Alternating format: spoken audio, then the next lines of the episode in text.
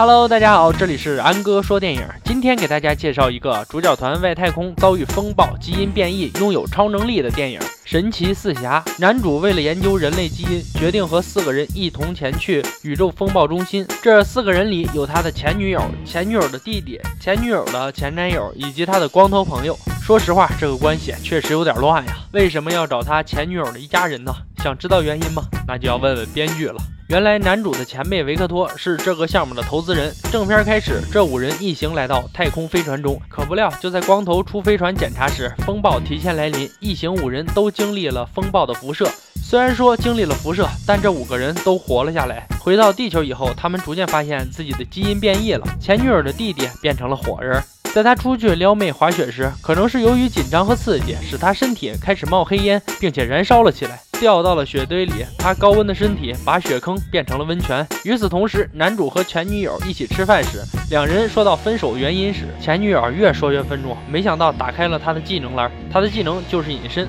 当前女友不小心将酒瓶打翻时，男主却伸手接住了杯子，他的技能栏也被打开了。他可以将自己的身体变得非常柔软，而且还可以伸长。发觉不寻常的几人来找光头，可光头怎么都不开门。男主利用自己的身体变软，而且还可以伸长的能力，将手直接塞到门缝，把门打开了。而此时的光头已经把墙撞得稀巴烂，离开了。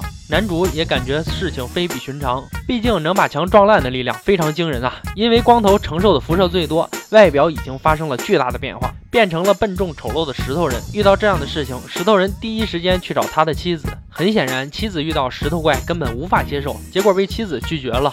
到这里，基本上几个人的能力都显示了出来。而伤心失落的石头人坐在大桥上，想着被妻子拒绝的场景，没想到却遇到一个想要自杀的男人。而要救这个男人时，男子不小心掉落在车来车往的马路上。而石头人为了救这个男人，引发了大桥上的连环车祸，造成了各种事故。闻讯赶来的其他三人和石头人一起把被困的人都救了出来。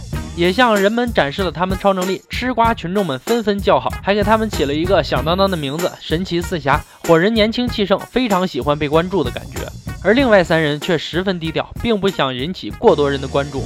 橡胶男主与此同时也在潜心研究他们四个人的身体情况。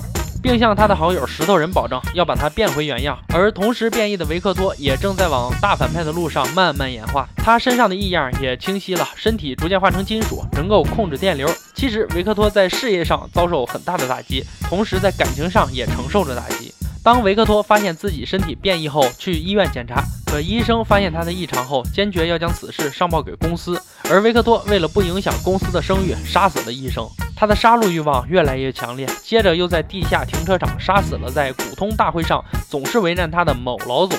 神奇四侠因为上次的事儿有了一大票粉丝，因此也给他们生活带来了很大的困扰。橡胶男研究出了还原他们身体的基因方法，但是还在实验中。而维克托这边一直想要挖橡胶男的墙角，把隐形女带走。他计划先除掉橡胶男，挑拨石头人和橡胶男的关系，让石头人离开。在橡胶男拿石头人进行实验时，引来了维克托更强大的电力，终于让石头人恢复了正常，但却击晕了他。而橡胶男赶来和维克托缠斗，力量悬殊的他被维克托打败了。最后，维克托又与火人隐形女打斗，结果还是如此。就在隐形女落败时，石头人赶来了。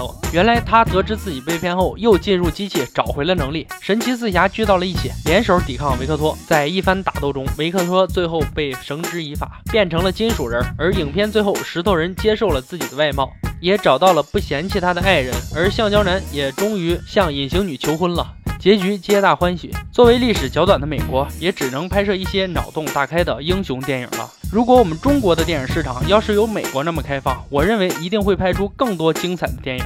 然而，可惜呀。如果让大家选择拥有一项特殊技能的机会，你们会选择什么样的特殊技能呢？可以在评论区留言哦。这里是安哥说电影，喜欢呢记得关注我。今天就说这些，我们明天见。